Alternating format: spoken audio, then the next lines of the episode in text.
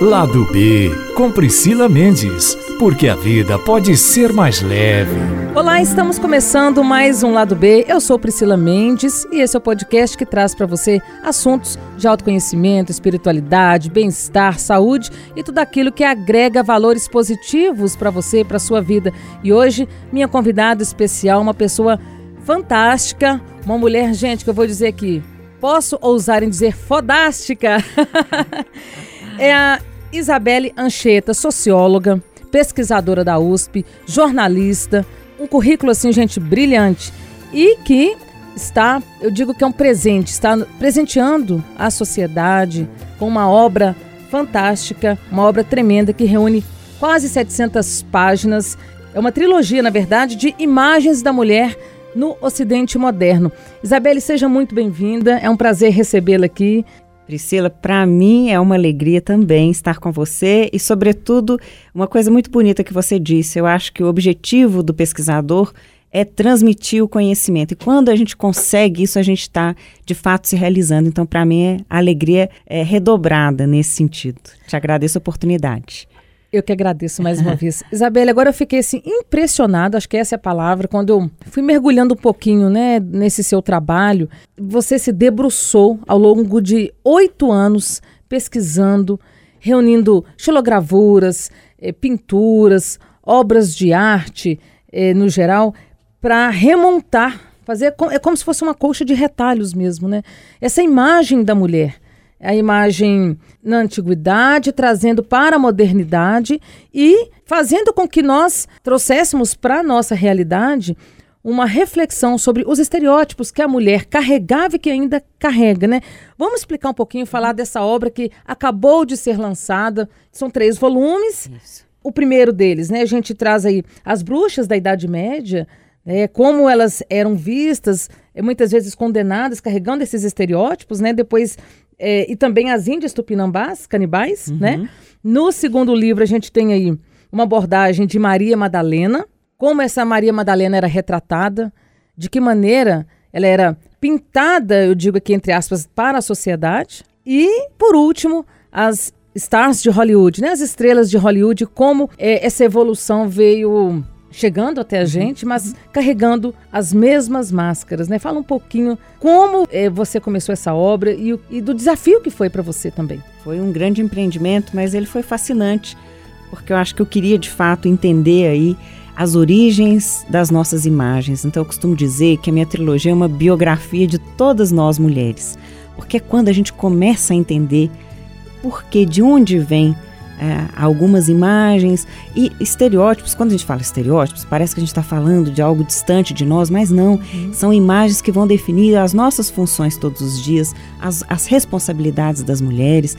Então, por isso, essa pesquisa, por mais que ela vá muito ao passado, eu acho que você foi muito feliz ao dizer que ela também diz muito do presente, porque essas imagens não, é, elas não acabam elas continuam, elas se perpetuam e de alguma forma elas influenciam. Né?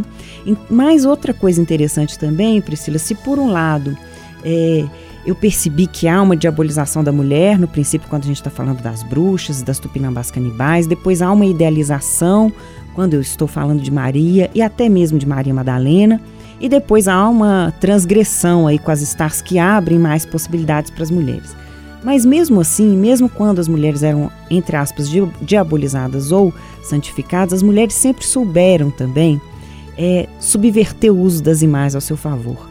Então as mulheres nunca estiveram pacificadas. Isso foi uma grande surpresa da minha pesquisa, Olha porque só. a gente tende a pensar, né, que o homem representou a mulher, que a mulher foi silenciada e que só com o movimento feminista no século XIX que as mulheres acordaram para uma busca da sua autodeterminação, no sentido autodeterminação, no sentido delas serem donas das suas próprias vidas e das suas escolhas. Mas eu percebi que não. Eu acho que a grande descoberta minha é que as chamadas bruxas nada mais eram do que mulheres muito reais. Sim. As médicas dos pobres eram as que até hoje a gente tem nas comunidades rurais, as parteiras, as benzedeiras. Sim. Então eram mulheres que dominavam, é, como se diz entre aspas, poderes sobre a vida e a morte, mas na verdade era eram coisas comuns que hoje a gente já conhece, né? Por exemplo, as mulheres descobriram um antídoto, que o uso de pequeno, do veneno em pequenas quantidades salvava vidas. Então era o veneno das bruxas, mas era o antídoto, né? Então há toda uma disputa mesmo de reconhecimento e de poder que vai determinar esse jogo, mas que as mulheres sempre estiveram de alguma forma lutando por ele, né? Lutando para se colocar, para se emancipar. Então é uma longa luta que começa muito antes. E você falou dessa questão na, da época das Índias, Tupinambás, é, e aí tem esse retrato do canibalismo. E existe uma crença é, que foi, foi perpetuada na sociedade de que as mulheres nessa época eram muito passivas. E as mulheres, na verdade, elas eram ativas nesses rituais. Eram protagonistas, tá perfeito, eram rituais. Tanto é que depois a gente muda até o nome de canibalismo para antropofagia, que depois uhum. passa a ser conhecido como antropofagia, exatamente porque a gente entende que não era uma alimentação da carne humana, não era um canibalismo para que eles se alimentassem diariamente como se fosse uma carne comum, mas era um ritual espiritual, que eles acreditavam que comendo a carne do inimigo, eles restituiriam alguém que tinha morrido dentro da própria comunidade, era uma espécie de vingança. E as mulheres eram protagonistas desses rituais canibais. Então elas não só aprisionavam e preparavam o, prisioneiro, mas elas comiam esse prisioneiro no final. Inclusive uma delas era parceira sexual deles, então usavam eles sexualmente. Então a mulher de nada, em nada foi passiva às índias canibais, mas no entanto elas foram diabolizadas, ou seja, os europeus viam esses atos como atos demoníacos. Então há toda uma interpretação é, diabólica dessas mulheres também. Né? Então, isso vai legitimar, de certa forma, a perseguição dos índios, né? o entendimento da sua selvageria e, com isso, também um holocausto, que foi o que aconteceu. Exatamente. Aí falando dessa questão né, da época em que as, da Inquisição, da perseguição da própria Igreja Católica com essas curandeiras, com as chamadas bruxas, que hoje, inclusive, esse termo ele é muito é, é tido como pejorativo, como algo que remete ao diabólico, de fato. Infelizmente, ainda carrega esse tabu mas eu vejo também, Isabelle, uma não sei se assim eu posso dizer, mas uma evolução no sentido de que estamos resgatando essa nossa ancestralidade e que existe hoje alguns grupos espiritualistas resgatando, por exemplo, o sagrado feminino, muito retratado ainda nessa época, o poder da mulher como fonte de cura, como fonte de sabedoria, com essa própria luz e também, de fato, essa atividade, não passividade. Eu tenho só um pouco de receio, Priscila, da gente tanto diabolizar quanto valorizar. Eu costumo dizer, tem uma frase muito bonita da Simone Beauvoir que ela diz o seguinte: estar fora do mundo não é uma boa posição para quem quer transformar o mundo. Então, do mesmo jeito que há um perigo em, em pôr a mulher no polo negativo, há um perigo em uma sobrevalorização da mulher. Então, a mulher ela tem que lutar, sobretudo, para ser um ser humano. E eu acho que essa foi a grande luta das mulheres. E foi um pouco a minha pesquisa, eu mostrar que primeiro as mulheres lutaram para se humanizar, ou seja, né, sair da boca do inferno e também descer do pedestal, não serem as santas, em que fosse também exigido pela santidade da mulher características sobre-humanas para as mulheres, até a exigência da maternidade, a exigência da castidade, o controle da sexualidade, vem muito também de uma valorização da mulher. Percebem? Dessa ideia de uma santificação da mulher, que ela também é tão perigosa e ela é tão castradora quanto o, lado negativo.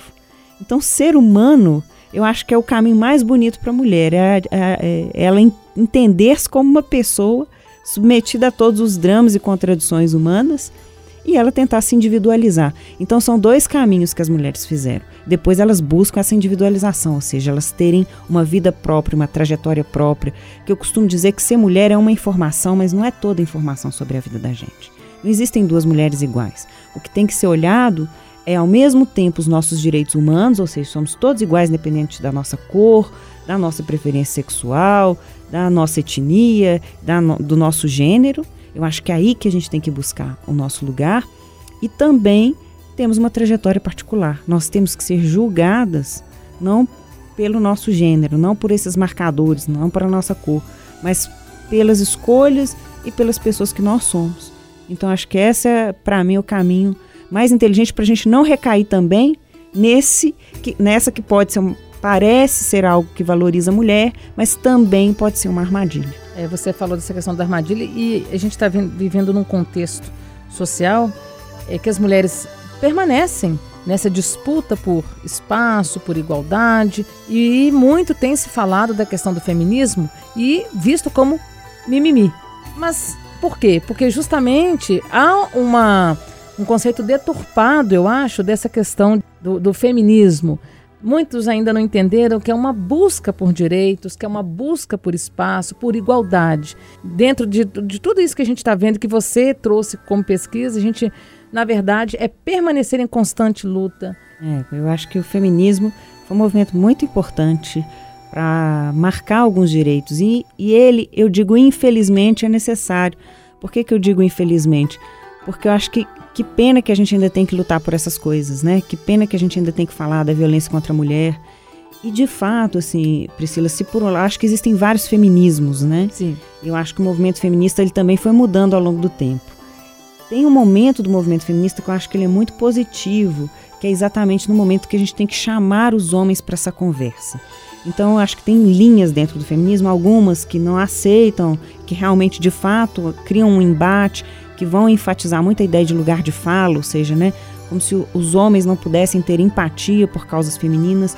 Eu acho que não, acho que tem outros vieses do feminismo, mais abertos, mais plurais, que eu acho que são mais interessantes, mais humanistas nesse sentido, para chamar os homens para essa conversa, porque se nós estamos querendo mudar uma relação entre homens e mulheres, eles têm que ser chamados e talvez de formas até muito inteligentes. Por exemplo, a questão da entrada das mulheres no mercado de trabalho não é necessariamente uma questão de justiça, é uma questão de prosperidade. Há índices que mostram que não só as empresas lucram mais quando têm mulheres em cargos de direção, quanto existem projeções mostrando que o PIB mundial é, triplicaria com a entrada das mulheres. Então a gente tem que ir por um lado mais positivo, até mesmo outro é, problema muito sério é a vida privada das mulheres, são as divisões das tarefas. Também a gente teve um avanço muito grande em desnaturalizar, dizer o seguinte: olha, não existe tarefa de mulher e tarefa de homem. Ambos têm que ajudar na criação dos filhos. Então, é, é conclamar os homens não no sentido de, de coagi-los né, a, uhum. a, a, tomar determinadas posições ou que haja um ressentimento histórico, que eles tenham uma dívida. Eu acho que a gente tem que ir para um outro lugar. Mostrar, por exemplo, o quanto é bom eles exercerem o papel de pai né, para um lado mais é, propositivo do que no sentido de uma cobrança. Eu acho que a gente tem que ir para esse lugar, construir alguma coisa nova, porque tem muitos homens que são aliados das mulheres, aliados da emancipação feminina, e eu acho que a gente tem que, então, é, ter mais empatia, né, trazer mais as pessoas para essa conversa, porque ela, ela é positiva para todos nós.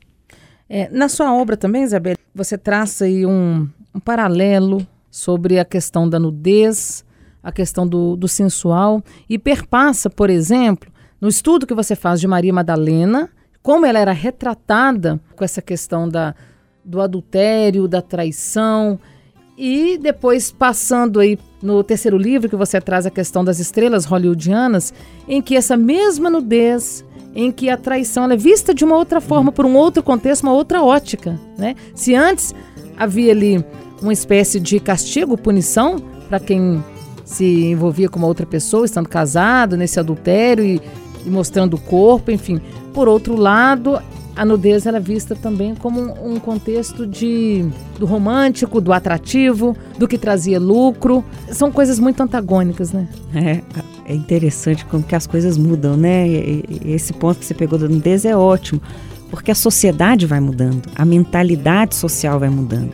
E as imagens são testemunhas dessas mudanças de mentalidade. Isso que é o mais fascinante na análise das imagens, porque elas são como se fossem documentos históricos mesmo. Eu utilizei elas assim, eu faço, como eu digo, uma sociologia da imagem, ou seja, como que a imagem vai me dizer sobre uma época e mais do que isso também, Priscila, a imagem não só diz, mas a imagem atua sobre uma época e as stars de Hollywood atuaram. Elas, mais do que representar uma sociedade, elas agiram e criaram a modernidade. Então, a ideia de mulheres que fumavam, dirigiam, abordavam parceiro sexual e se divorciavam não estava ainda naturalizada na sociedade. Foi essa sobrepersonalidade. Olha, olha como é importante a questão da imagem da representação. Elas motivaram uma mudança de atitude das mulheres na modernidade. Ou seja, né, aí você está falando de uma transição de Maria Madalena, de uma quebra de um registro religioso para um registro moderno, mas que ainda estava ancorado naqueles dilemas religiosos. Isso é muito interessante da, dos sentimentos sociais, né? Eles persistem, a culpa até hoje, a gente não sabe muito bem a origem, mas ela está ali. E as stars vieram para quebrar isso e para mostrar várias possibilidades, o divórcio principalmente. Porque o divórcio naquela época não era aceito. Se a mulher já podia escolher o parceiro, casar com quem ela quisesse, separar era muito complicado. Tem até um livro muito bonito da, da Madame Bovary, do Flaubert, que é exatamente contando isso. Uma mulher que se casa por amor, se casa apaixonada, e quando ela entra nesse casamento, a paixão acaba, e aí ela começa a ler os romances para reviver aquela emoção que ela teve no princípio e ela não conseguia mais, ela começa a trair o marido. Ela é absolutamente estigmatizada porque ela não consegue se separar, porque a separação não era aceita. Então traz um drama aí das mulheres de um período que depois as stars de alguma forma quebram esse drama de uma maneira muito irônica, muito alegre, vão usar o corpo de outra maneira. Eu acho que as feministas, eu acho que a gente tem que rever o lugar das stars, que inclusive que as feministas também estão fazendo esse trabalho de de que as mulheres sejam donas dos próprios corpos, que, o, que e corpos de diversas formas, a gente está quebrando até o estereótipo da magreza, isso que é muito importante, democratizando né, a, a cor, até a idade, né, mulheres mais velhas, agora a gente está conseguindo vê-las na, nas redes sociais se afirmando, mas isso é muito interessante, né, como que as imagens vão ter mesmo esse papel de, de democratizar e ampliar e as stars vão ser falo que a gente tem que rever as stars, que elas são vistas como mulheres da sociedade de consumo, que objetificam o corpo da mulher. Eu acho que não. Acho que as stars também foram importantes para a emancipação feminina. Então acho que eu, eu digo o seguinte: olha, se de fato as mulheres hoje ainda não conquistaram postos políticos e até postos econômicos importantes, acho que a gente ainda está nesse caminho, ainda falta muito. Estamos engatinhando, mas. Estamos indo mas a, a gente conquistou uma coisa que a gente não pode menosprezar, Priscila, que é a possibilidade da gente ser dono da nossa própria vida. E isso não era assim. Né? Então, antes, até o casamento era arranjado. Arranjado. Então, a mulher não, não tinha muitas possibilidades, nem profissionais, de escolha. Então, hoje a gente conquistou uma coisa muito importante, que é a nossa autodeterminação. Ou seja, nós nossa somos. Emancipação. Emancipação, de escolher quem, com quem a gente vai casar, se a gente vai continuar casado ou não, se a gente vai ter filhos ou não, porque também isso é uma possibilidade hoje para a mulher, né? Sim, e o controle da maternidade. Desculpe interrompê-la, mas só pegando esse gancho que você disse, se a mulher vai ter filhos ou não, é outro tabu que a gente ainda percebe que ainda está presente, que muitas mulheres hoje, se elas optam por ter uma carreira, serem uma grande executiva de uma empresa e não terem filhos, muitos ainda se assustam com essa possibilidade. Como assim você não vai querer ser mãe? Essa mulher, ela é estigmatizada mais uma vez. Como se toda mulher que nascesse tivesse que ser mãe, fosse pré-determinada e destinada, predestinada a ser mãe. E muitas vezes ela não quer, e é um direito dela, do próprio corpo, dessa autonomia, de pensamento, enfim. E, ao mesmo tempo, mulheres que, mães, né, a gente vê muitas mães hoje, que ocupam esse espaço em grandes empresas e que ainda também enfrentam preconceitos. Eu acho que isso é um outro problema que está sendo debatido hoje e ele cada vez vai se sustentar menos, né? Não tem como você justificar mais diferenças salariais para pessoas que estão na mesma função e se essa diferença for a questão do sexo, né? Porque do mesmo jeito que ela é mãe, tem um pai também. Né? Então, essa história que eu falei da, dos bastidores da vida da mulher, que ele também tem que ser reorganizado. Eu acho que ele é fundamental porque ele é a base para as outras coisas, para os outros lugares, né? Então ninguém questiona, por exemplo, o pai. Então ele também é pai, ele também, se o filho adoece, ele também tem que levar no médico. Então se você vai olhar para os dados da vida privada da mulher, ela ainda é a que assume é, essa ideia dessa função e, e, leva uma carga muito maior de responsabilidades. Eu acho que não é interessante as mulheres se tornarem super mulheres, né? Então essa ideia de que todo mundo fica vendendo a super mulher, é. aquilo é de novo voltar um pouco aquele ponto da conversa que eu estava te falando. A gente não deve supervalorizar a mulher, porque ela é tão real quanto todos e ela também precisa de tempo para sua carreira e para investir nela. E por isso ela tem que dividir melhor as coisas. Uhum. Você falou dessa questão da super mulher. Tem até uma imagem é, essa imagem é muito comum nas redes sociais da Mulher Maravilha, se despindo de toda aquela fantasia, que às vezes pode ser uma fantasia mesmo, que ela é dá conta de tudo, de que ela tem que abraçar o mundo, de que ela é, acaba assumindo papéis de todos e se esquecendo dela, da própria essência, é. né? E ali ela toda machucada. toda ralada, como se diz. Depois que eu tiro a fantasia, a roupa de Mulher Maravilha, por trás eu me mostro um ser humano machucado que precisa se cuidar, que precisa do meu espaço, que precisa de um tempo. É. Oh, não, não, não, vi essa imagem, mas está corretíssima. Que é, a mulher a maravilha toda machucada, toda ralada. É. é ao mesmo tempo, Priscila, eu estou pensando aqui, mas também eu acho muito legal essa coisa do cinema agora, das ficções, né? Que começaram ah, a valorizar super-heroínas. É. Porque também, assim, para as crianças, eu acho legal ter uma referência que elas se vejam e encontrem não só super-heróis homens, mas super-heroínas mas que, que isso seja só para as crianças, né? É, e não para as mulheres que já sabem muito bem o peso de arcar com todas as, as consequências da vida. Eu acho que a gente tem que dividir, a gente não tem que querer ser super nada. Verdade. Tem que ter um equilíbrio, né? É. Igual você disse, a gente tem que manter esse equilíbrio. Você traz aí uma, uma propõe uma reflexão sobre a maneira como Maria Madalena era pintada, como imaginava-se até então e como a igreja queria retratar ou, por assim dizer, esconder a verdadeira essência de Maria Madalena e trazer um outro contexto para a sociedade. E a partir disso, como é que você faz uma reflexão, Isabelle, hoje, olhando para as mulheres hoje, no contexto em que a gente vive hoje? Como, na sua avaliação, as mulheres são pintadas? Ah, eu acho que a imagem da mulher hoje ela é uma imagem muito mais plural. Eu costumo dizer que não existe mais mulher no singular hoje.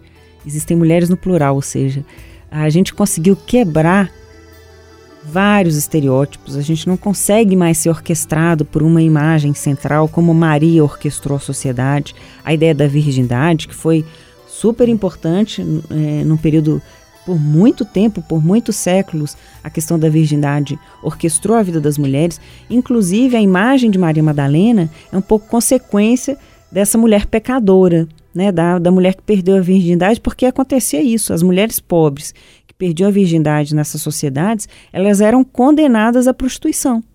Elas perdendo a virgindade por vontade ou não, até sendo estupradas. Então, isso foi um pedágio muito pesado que as mulheres pagaram. Ainda que muitas cortesãs, eu até mostro isso, prostitutas, tenham é, ascendido socialmente, uhum. tenham tido muito poder, eu vou mostrar esses reveses, né? Mas eu acho que hoje, cada vez menos, essas imagens têm poder de orquestrar a vida das mulheres. Né? Hoje parece uma coisa super distante pensar a imagem da virgindade, né? É todas essas imagens, até das stars, as mulheres não querem cultuar outras mulheres. Elas querem cultuar a sua própria imagem, a sociedade do selfie, né? a sociedade dos rostos. E ela é muito interessante porque ela vai, todo mundo vai tentar buscar esse reconhecimento, vai buscar é, é um valor para a sua própria vida. Eu acho isso é importante e, e diz desse novo lugar da mulher que ela ainda está tentando se reencontrar e encontrar o que, o que a caracteriza, né? É, hoje a gente traz muito também esse contexto. Ninguém solta a mão de ninguém, por exemplo. As mulheres de uma segurarem as outras, incentivarem as outras e formar uma rede mesmo de força, de proteção, essa união, para que a gente consiga cada vez mais se fortalecer e alcançar o que a gente tanto almeja na sociedade. Né? Mas chama atenção também é, que você traz no livro 1, o panfleto da coleção Vickiana de 1577, né, que representa aí a execução de três bruxas e uma mulher ajudando a acender a fogueira compactuando, sim, então com aquela Inquisição. Ainda não existia essa rede de proteção? Como que uma mulher era vista em relação à outra? Até hoje, Priscila, essa rede de proteção é uma coisa muito contemporânea e que ainda falta muito para a gente conseguir romper e construir uma solidariedade entre as mulheres. Que, vai, que agora essa solidariedade entre as mulheres está sendo chamada pelas feministas de sororidade. Né? Então, essa ideia de sororidade é a ideia de sermos irmãs, uhum. uma espécie de irmandade. Mas acho que ainda falta muito. Então, a história das mulheres não foi uma história realmente muito complicada.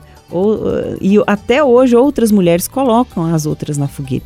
Porque a gente tem uma dinâmica de socialização que separa uma mulher da outra. Enquanto dos homens, você vai olhar lá, desde criança eles são educados, até em jogos coletivos, esportes coletivos, a um ajudar o outro, as mulheres têm jogos muito individualistas. A beleza é um grande problema. Os concursos de beleza, uma tem que ser a mais bonita e a outra não. Então há uma competição entre as mulheres, até por, pelo parceiro afetivo. Isso eu acho que ainda tem um caminho e, e é talvez para mim uma das bandeiras mais interessantes do feminismo.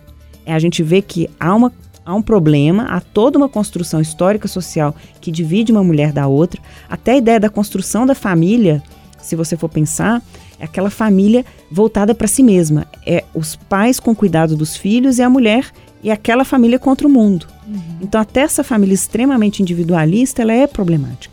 Então, acho que a gente tem todo um processo aí para desconstruir e é muito interessante que algumas mulheres estejam apontando a necessidade da reconstituição desses laços entre as mulheres, que eu acho que ainda ainda falta. Se na época, por exemplo, das das stars hollywoodianas, transgredir regras era tido como uma subversão e ao mesmo tempo com uma certa aceitação no universo masculino. Hoje, o que que para você, Isabelle, é ainda visto como uma transgressão feminina?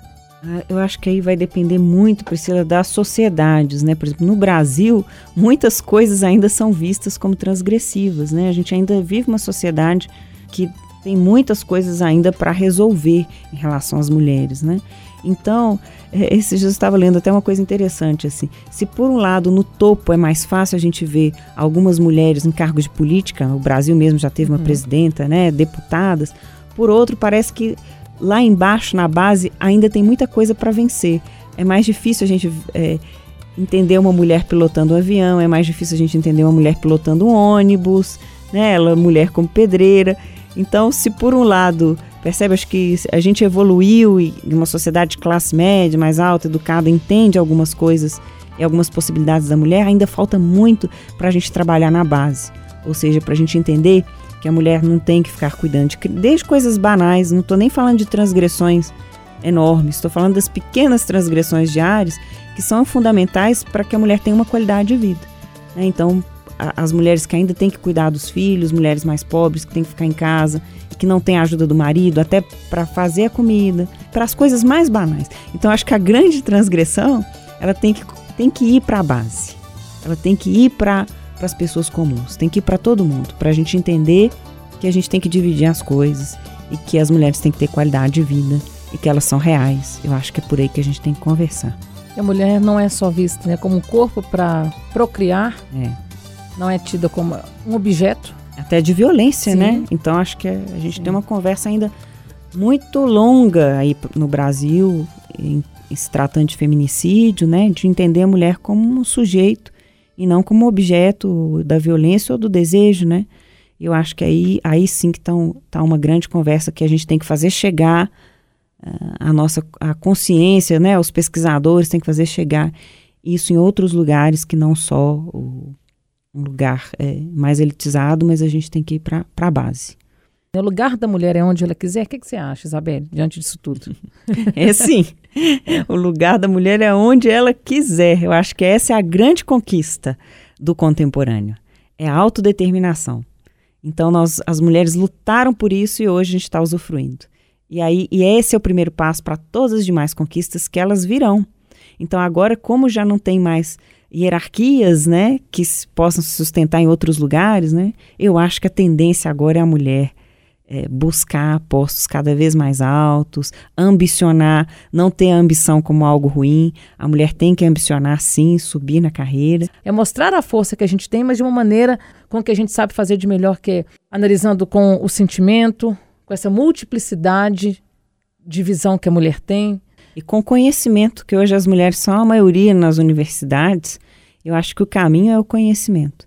Então, ele foi negado para as mulheres durante muitos séculos, praticamente. As mulheres puderam, por isso a gente não tem grandes cientistas, todo mundo fala, ah, não há uma é. grande cientista, não há uma grande filósofa. Agora já estão aparecendo, né? Então, Sim. a gente tem vários exemplos já de mulheres que estão se destacando na ciência, na em várias áreas. Nós tivemos aí na questão da NASA, né, uma grande cientista que ajudou o homem, inclusive, a é, chegar Agora a... no coronavírus, né? A gente teve essa equipe aí de Sim. mulheres que, que, conseguiu já avançar, né? No... Conseguiu mapear, mapear o DNA. Exatamente. Então, assim, eu acho que é, esse é o, o, o grande é, ganho da mulher. Ela ter conseguido acessar o conhecimento. Eu acho que é daí nós vamos chegar rapidamente a esse lugar equilibrado, que não é disputa de ninguém, é cada um ocupando o lugar que merece. Eu acho que esse é o, o recado. Parabéns ah. por essa obra. E quem quiser adquirir, por exemplo, essa trilogia qual que é o caminho, como acessar, fazer contato com você também. Ah, bacana. Priscila, primeiro, muito obrigada também. Adorei a oportunidade. Eu acho que esse é o objetivo, né? Fazer chegar o que eu pesquisei para as outras pessoas. Esse foi sempre o meu objetivo. E Priscila, olha, eu tenho um site que é o meu nome, www.isabelancheta, que tem dois L's e E, .com. E lá eu tenho também a possibilidade de, de enviar os livros, quem quiser conhecer um pouquinho mais a obra e mesmo adquirir, pelo site a, a gente consegue enviar. Então, gente, quando é conhecimento, eu falo que tem que ser perpetuado. O conhecimento ele nunca pode ficar guardado. Uhum. E que bom que a gente tem mulheres como você que traz isso pra gente, que dessa chance da gente cada vez mais tirar o véu da ignorância e permitir que, que a gente lute cada vez mais por uma sociedade mais igualitária. Mais uma vez agradeço, Isabelle, pela sua presença, viu? Foi excelente, Ai, adorei. Que delícia, Preciso também para mim.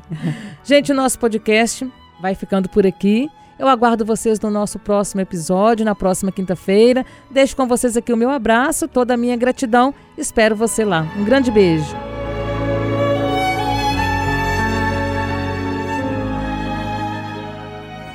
Itacast. Aqui o papo continua.